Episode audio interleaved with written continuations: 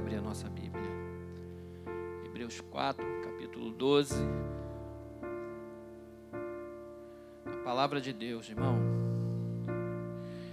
A palavra de Deus. Quando eu falo a palavra de Deus, é a Bíblia. São os 66 livros do cânon. Velho e Novo Testamento. Velho e Novo Testamento. Porque a palavra de Deus é viva e eficaz, e mais cortante do que qualquer espada de dois gumes, e penetra até o ponto de dividir alma e espírito, juntas e medulas, e é apta para discernir os pensamentos e propósitos do coração. A palavra de Deus é a nossa espada. O obreiro tem que saber bem, manejar bem a palavra de Deus, não tendo do que se envergonhar, que maneja bem a palavra da verdade, não é assim? Porque quem conhece a palavra de Deus discerne Quem ama a palavra de Deus é porque tem o Espírito de Deus. Todo aquele que tem o Espírito Santo ama a palavra de Deus.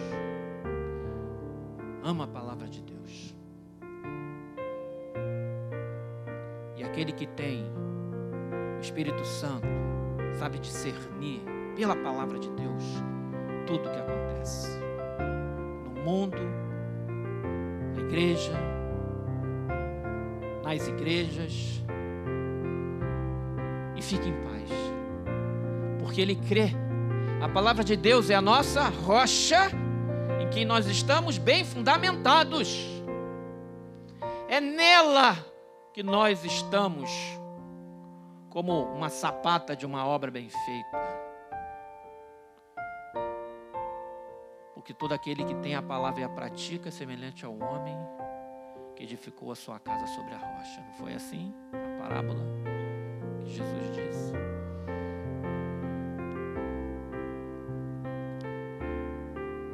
Vamos abrir nossas Bíblias lá em Neemias, capítulo 8, falar um pouquinho sobre um avivamento, uma reforma, né? Foi uma reforma que aconteceu no tempo de Neemias. Irmãos, o povo cativo há décadas primeiramente pela Babilônia, depois pela, pelos assírios. E aí, Deus levanta um homem chamado Neemias, copeiro do rei, para reedificar os muros e a cidade. Porque só que tinha lá em Jerusalém era um povo pobre, miserável, que estava largado. O restante cativo. E foi uma batalha muito grande, a reconstrução dos muros, mas Deus estava com Neemias foi com forte oposição, não foi trabalho. Chegou lá, não tinha ninguém, não. Tinha gente querendo matar Neemias. Tinha gente querendo destruir a obra que Neemias estava proposto a fazer. Tinha oposição ferrenha para que aquilo não acontecesse. Mas Deus estava com Neemias e Neemias confiava no Senhor. E por causa disso, Deus usou a vida daquele homem para se tornar um líder e aquele líder, reconstruindo os muros, o templo, a adoração, ele fez uma verdadeira reforma na vida do povo de Israel. Mas o mais importante e o princípio de tudo isso é que Neemias era temente a Deus e conhecia a palavra de Deus. Em determinado momento daquele período, e aí eu, eu acho até que é um dos ápices do livro de Neemias, é quando Esdras lê a lei diante do povo. Porque o povo já estava ali e tal, né? Eles fizeram as contribuições para, os, para o templo, para a reconstrução, mas em dado momento, olha o que aconteceu. Em chegando o sétimo mês, estando os filhos de Israel nas suas cidades, todo o povo se ajuntou como um só homem na praça diante da porta das águas, e disseram a Esdras, o escriba, que trouxesse o livro da lei de Moisés, que o Senhor tinha prescrito a Israel. Todo o povo junto. Esdras, o sacerdote, trouxe a lei perante a congregação, tanto de homens como de mulheres e de todos os que eram capazes de entender o que ouviam. Então tinha criança, adolescente, tinha tudo. Era o primeiro dia do sétimo mês e leu no livro diante da praça que está à fronteira da à porta das águas, desde a alva até o meio-dia. Meu irmão, foi uma leitura longa. A alva é o nascer do sol. Foi do nascer do sol ao meio-dia, o sacerdote Esdras lendo a palavra de Deus para o povo, porque o povo tinha esquecido. Não se tinha cópias como nós temos hoje nas nossas casas. Não havia esse privilégio que nós temos. Nós temos hoje um privilégio de ter a Bíblia ou várias Bíblias nas nossas casas. Eles eram, elas eram guardadas, obviamente, da melhor maneira possível, preservadas ao máximo, mesmo no tempo de perseguição.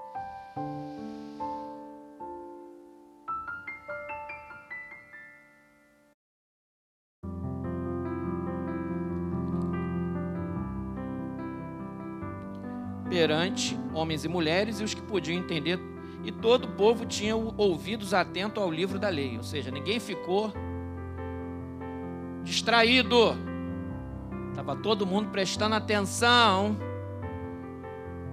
no que Esdras estava lendo. Esdras, o escriba, estava num púlpito de madeira que fizeram para aquele fim, como se fosse uma igreja, imagina botaram um púlpito.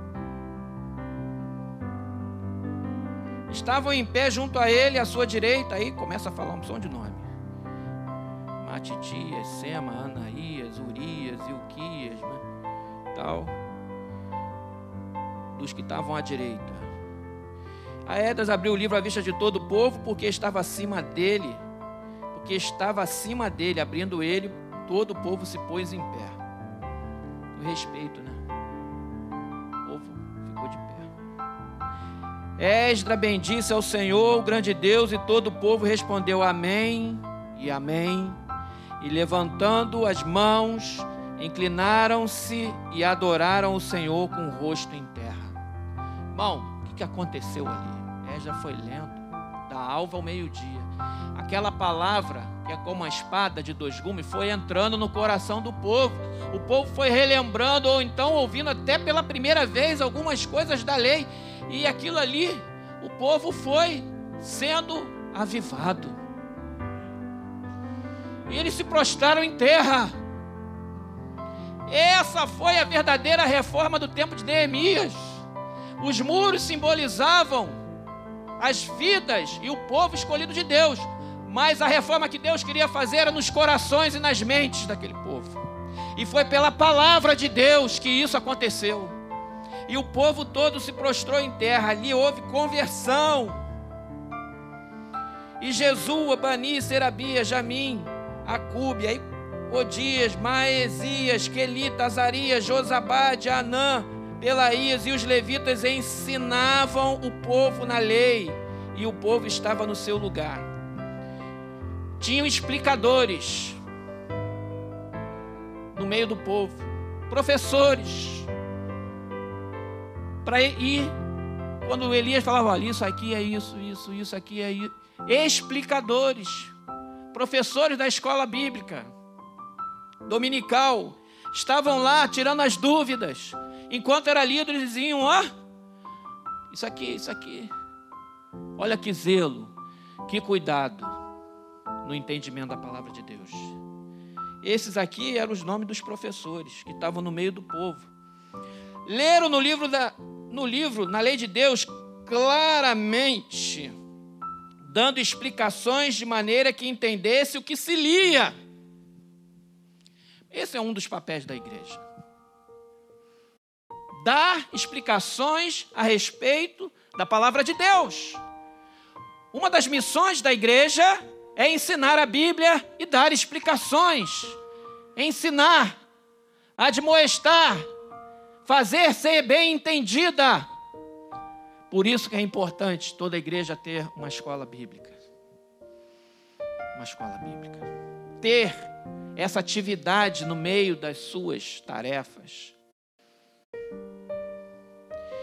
Nove. Neemias, que era governador, e Esdras, sacerdote e escriba, e os levitas, que ensinavam todo o povo, lhe disseram: Este dia é consagrado ao Senhor vosso Deus, pelo que não pranteeis nem choreis, porque todo o povo chorava ouvindo as palavras da lei. Causou um chororô no meio do povo. O povo começou a chorar, irmão. Chorar, muitos de emoção, muitos de arrependimento, muitos de emoção, muitos às vezes de tristeza, porque o povo ficou tanto tempo cativo por causa da desobediência. Mas o povo começou a chorar quando lia a palavra de Deus, e foi uma reação.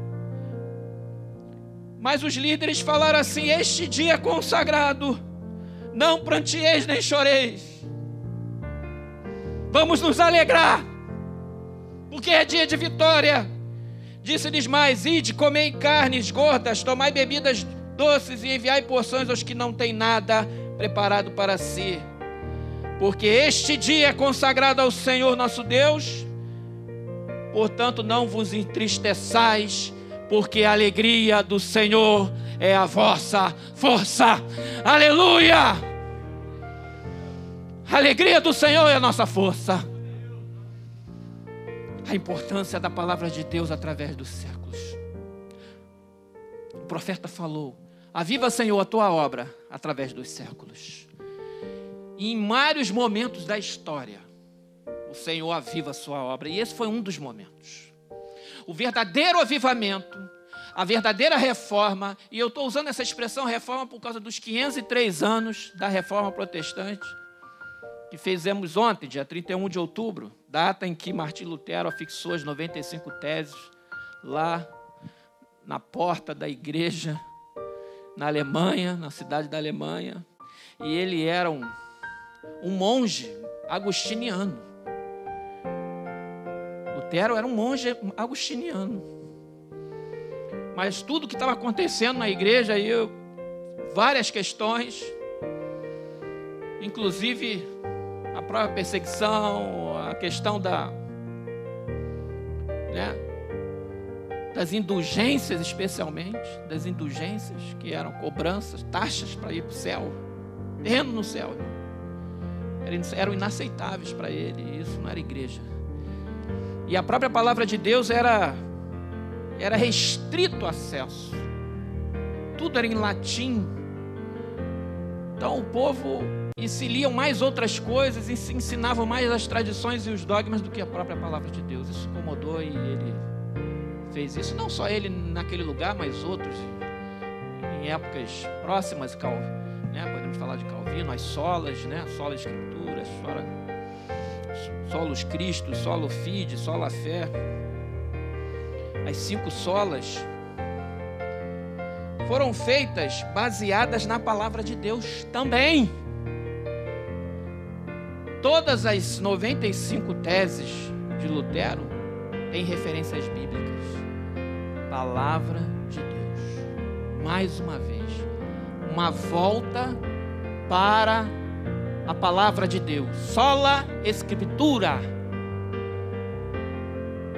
Somente a palavra, a palavra de Deus, está sobre qualquer outro livro, qualquer outra doutrina ou dogma. Só a palavra de Deus. E aquilo ali, irmão, aconteceu em vários países.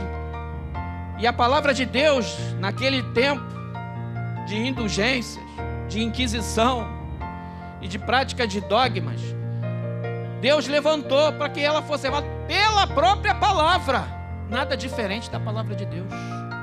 Irmãos, nenhum avivamento, nenhuma reforma, nenhum mover de Deus no meio do povo através dos séculos acontece sem a palavra de Deus.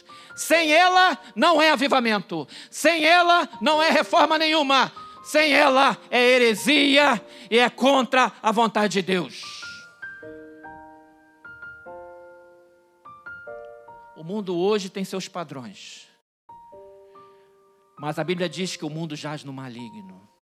Que nós não devemos nos conformar com este século, ou seja, não temos a forma do mundo, mas que nós devemos, ao contrário, renovarmos a nossa mente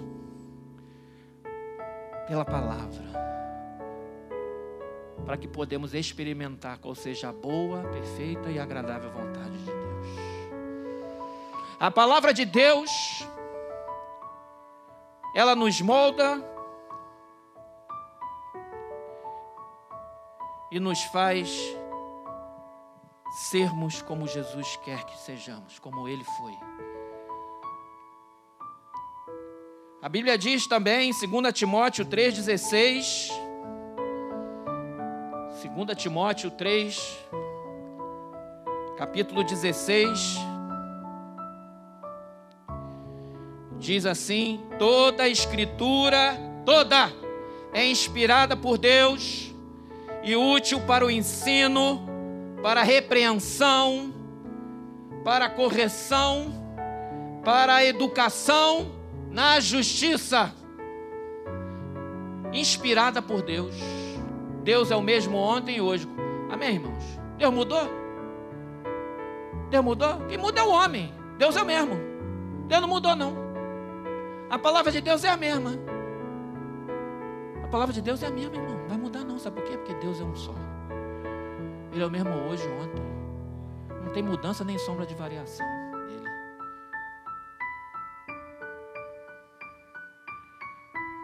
Segunda Pedro 1, versos 20 e 21.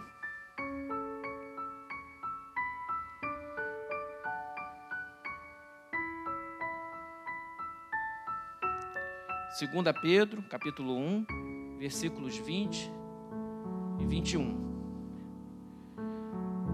sabendo, primeiramente, isto, que nenhuma profecia da Escritura provém de particular elucidação. Porque nunca jamais qualquer profecia foi dada por vontade humana. Entretanto, homens santos falaram da parte de Deus, movidos pelo Espírito Santo. Moisés movido pelo Espírito Santo. Samuel estava movido pelo Espírito Santo. Ezequias estava movido pelo Espírito Santo. Isaías estava movido pelo Espírito Santo. Amós estava movido pelo Espírito Santo. Obadias estava movido pelo Espírito Santo. Marcos estava movido pelo Espírito Santo. Mateus estava movido pelo Espírito Santo. Lucas estava movido pelo Espírito Santo.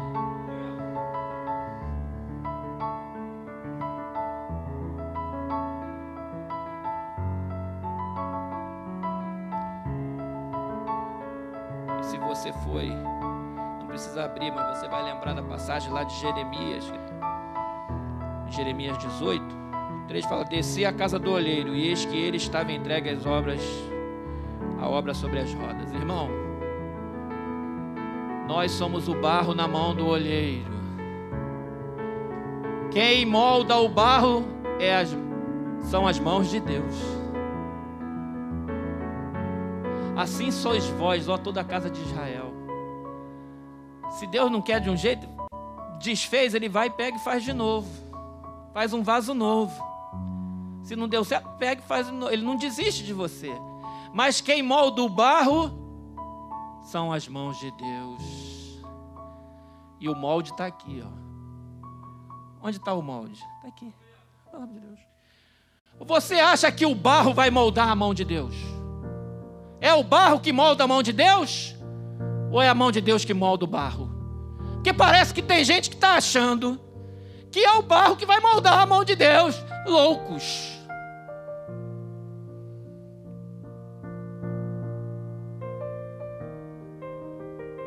É a mão de Deus que molda o barro. E nós somos felizes e pri... é um privilégio ser moldado pela mão de Deus, irmão. Deixa Deus te moldar. Não resista, não. Não fica numa de não, Deus está errado. Eu queria que fosse assim. A palavra de Deus, deixa eu interpretar direito, diferente. Mas a verdade, ela é clara, ela é reta e ela é para você e para mim. Não adianta a gente dar um jeitinho. Não, rapaz, Deus é Deus, nós somos homens. Ele sabe o que é melhor para a gente. Quando Deus diz uma coisa, não vai ter homem nenhum nessa face da terra, nem o mais poderoso homem dessa face da terra tem poder, ou teve algum dia poder, para ir contra Deus. Nem Nabucodonosor, em toda a sua glória, pôde. Ele ficou sete anos lá, ó, igual um animal. Depois se arrependeu e Deus trouxe ele, tirou ele daquela fase de loucura. nem Salomão em toda a sua glória. Quanto menos hoje, esses homens que eu estou citando tinham um poder muito forte sobre qualquer vida. Se ele falasse assim, pode matar, na hora, não tinha julgamento, não. Pá! Hoje ainda tem direitos e deveres, isso e aquilo, tal, uma certa proteção. Naquela época não era assim, não. Nem esses homens, homens morreram. Estão debaixo da terra.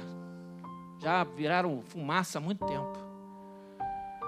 Na melhor das hipóteses, uma múmia, um de faraó, uma ossada, talvez. Mas Deus é eterno.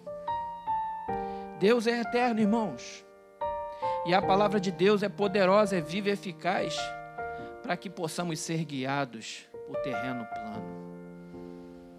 O mundo está cheio de coisa nova aí no mundo. Cada mês, cada ano que passa aparece uma novidade. Mas é impressionante a capacidade criativa de algumas questões no mundo.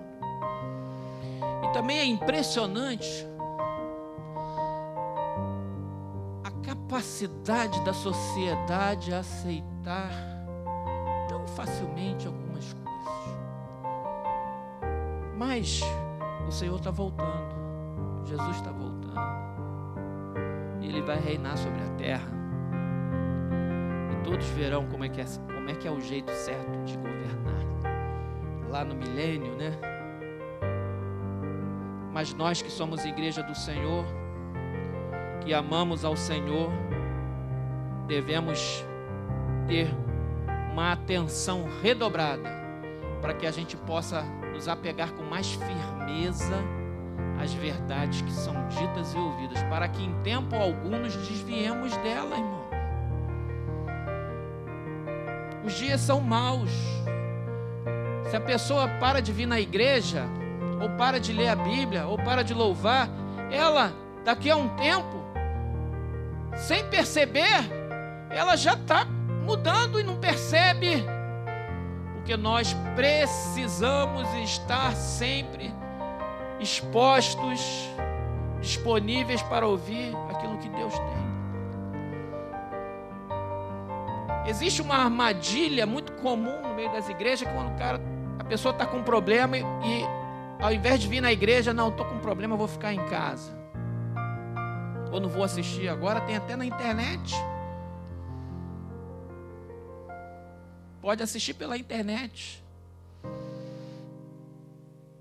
E, e, deixa de ter esse momento de comunhão, deixa de ter esse momento da ceia, deixa de ter esse momento da escola bíblica, deixa de ter. Perde-se oportunidades de você ser tocado pela palavra de Deus, ser transformado, ser aperfeiçoado e sair do culto melhor do que entrou. E isso é, irmãos, semanalmente. Não podemos nos afastar nem nos deixar de congregar. Essa armadilha é muito comum nos dias de hoje. E quanto mais o tempo passa, mais bizarras as coisas vão ficando. Querem mudar a língua portuguesa, querem criar padrões novos, querem dizer que o amargo é doce e o doce é amargo, querem inverter e ressignificar as coisas. Aliás, essa palavra ressignificação, muito cuidado com ela. Ela por trás dela vem doutrinas de demônios por trás dela. Fica ligado. Normalmente, nesse contexto, a palavra ressignificação ela vem para inverter, torcer a palavra de Deus. Torcer a palavra de Deus. Isso vale para tudo. Inclusive para a questão de drogas. Já vi um, um ex-deputado aí, uma vez usando essa palavra, né? um que, que, desistiu de ser deputado e fugiu para a Europa. Eu não gosto de falar nem o nome, eu não gosto de dar propaganda. Não gosto de falar nome. Porque a gente fica dando palco, fica dando ibope. Não é ibope nenhum. Falando com uma certa pessoa num vídeo na internet. Já tem tempo isso aí. Rapaz, vocês que são viciados, tem que mudar esse negócio, tem que ressignificar a palavra drogado, maconheiro, porque maconheiro é uma coisa que tem um significado ruim. Os médicos, as pessoas que usam maconha, todo mundo tem que começar a falar, eu uso maconha, eu uso maconha, para poder ressignificar a palavra maconha e dizer que maconha não é mais ruim. Meu irmão, o cara está falando isso assim, ó. Eu olhei e falei, rapaz, sangue de Jesus tem poder. A maconha é a porta de entrada para as drogas mais pesadas. Estou aqui querendo dizer, ah, porque tem uso medicinal. Não, uso medicinal tem tudo que é planta, inclusive na maconha. Mas uso medicinal é uso médico. Tem uma, uma substância que é derivada daquilo, que é misturada não sei o quê. Isso é outro assunto. Mudou o assunto. Joga um assunto para poder confundir o outro assunto. Até o veneno da cobra é usado para fazer o soro antiofídico. Ué, até o veneno da cobra, da aranha é usado para coisa.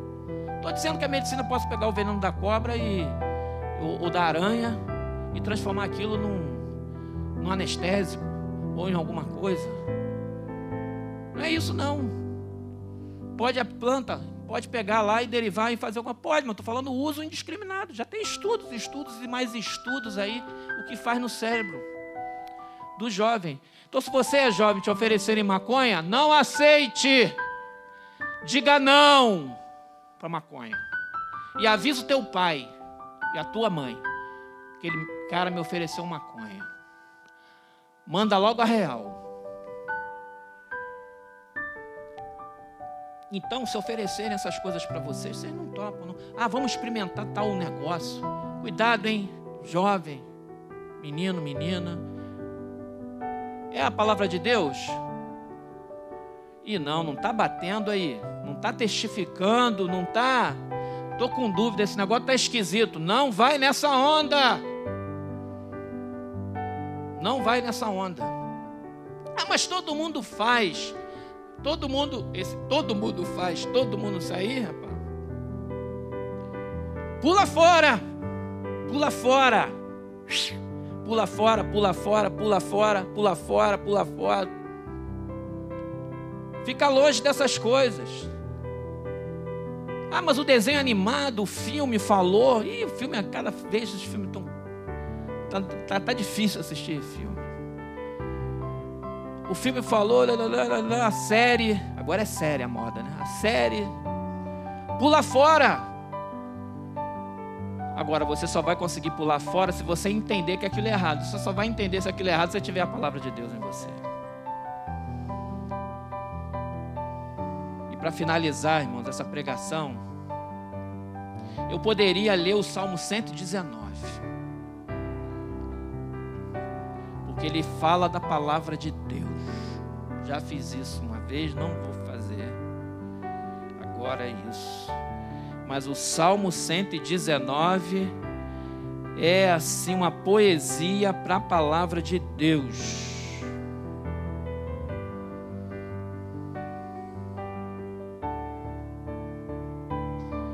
Eu vou ler o Salmo 1. Amém? O Salmo 1 também é um padrão, né? Assim, para todos nós, para os jovens e adultos.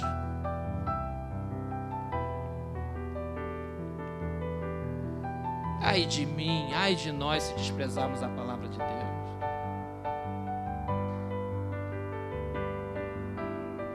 Salmo 1: Bem-aventurado o homem que não anda no conselho dos ímpios, não se detém no caminho dos pecadores, nem se assenta na roda dos escarnecedores. Antes, o seu prazer está na lei do Senhor.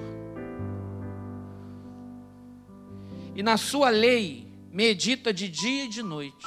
Irmãos, é, di é diário. O meditar na palavra de Deus tem que ser diário nas nossas vidas. Ele, ele esse homem que é bem-aventurado, que é feliz, bem-aventurado é feliz. Esse homem feliz, que não anda no conselho dos ímpios, ele é como uma árvore, é como uma árvore plantada junto à corrente de águas, que no devido tempo dá o seu fruto, e cuja folhagem não murcha, e tudo quanto ele faz será bem sucedido. Olha que benção, irmão! É como uma árvore ali Faz chuva, faça sol, pare de chover, ele está ali porque as raízes estão sempre regadas. E ele, na hora certa, vai dar o fruto. E tudo que ele faz, tudo que ele bota a mão para fazer é bem sucedido, porque tem a bênção de Deus. Irmãos, eu quero a versão da minha vida com Deus, não sem Deus. Eu quero viver a minha versão com Deus não a minha versão sem Deus. Eu quero viver a minha versão segundo a palavra de Deus. Para todo sempre, até o último dia que Deus me der e que Deus nos der como igreja. Vivamos segundo essa palavra. Os ímpios não são assim, são, porém, como a palha que o vento dispersa. Por isso, os perversos não prevalecerão no juízo nem os pecadores na congregação dos justos. Porque quando a igreja prega a palavra, irmão, no padrão bereano de ser, que a gente copia, como primeira igreja evangélica congregacional do primeiro amor, a pessoa vem, mas ela não consegue ficar na congregação. Não dá. Fica desconfortável. Ou a converte, que é o melhor. Porque a gente não vai expulsar ninguém, não. A, pessoa, a gente quer que a pessoa converta. Ou vai embora, o que acontece às vezes. Mas o melhor é ficar e deixar o barro, ainda que quebre aquele vaso, seja transformado num vaso novo. Porque Deus é um Deus de amor e misericórdia. Deus ama todos nós, independente da condição. Deus ama o pecador, irmão, mas Ele não ama o pecado. Essa é a real. Deus ama o pecador. Ah, mas aquele cara faz isso, faz aquela mulher faz isso. Deus ama aquele homem, aquela mulher. Deus ama até o presidiário que está lá em Bangu 4, na última cela mais perigosa de Bangu 4. Deus ama aquele homem. Deus não vai amar qualquer outro. Mas Deus não vai amar o pecado que ele praticou, ou o pecado que são praticados aí fora. Mas o amor é incondicional. Então, se chega uma pessoa aqui numa outra condição, não iremos amar? É lógico que nós iremos amar, mas iremos apresentar a palavra de Deus com muito amor. E Deus vai chamar: vem, que eu vou te salvar. Tenha fé. E é possível, sim, a restauração, sim, de vidas que estão trilhando caminhos que não são da vontade de Deus, eu digo em nome de Jesus: é possível sim uma restauração. Eu creio, tudo é possível. A Deus tudo é possível. Pois o Senhor, verso 6, conhece o caminho dos justos, mas o caminho dos ímpios perecerá. Deus conhece o nosso caminho. Ele sabe o nosso deitar e o nosso levantar. Poderoso. E agora que o amor de Deus Pai, Criador dos céus e da terra, a graça maravilhosa do nosso Senhor e Salvador Jesus Cristo, a unção e as consolações do Espírito Santo sejam sobre o povo de Deus reunido neste lugar e de igual modo seja sobre o Israel de Deus, sobre toda a face da terra espalhado, hoje e eternamente. Amém.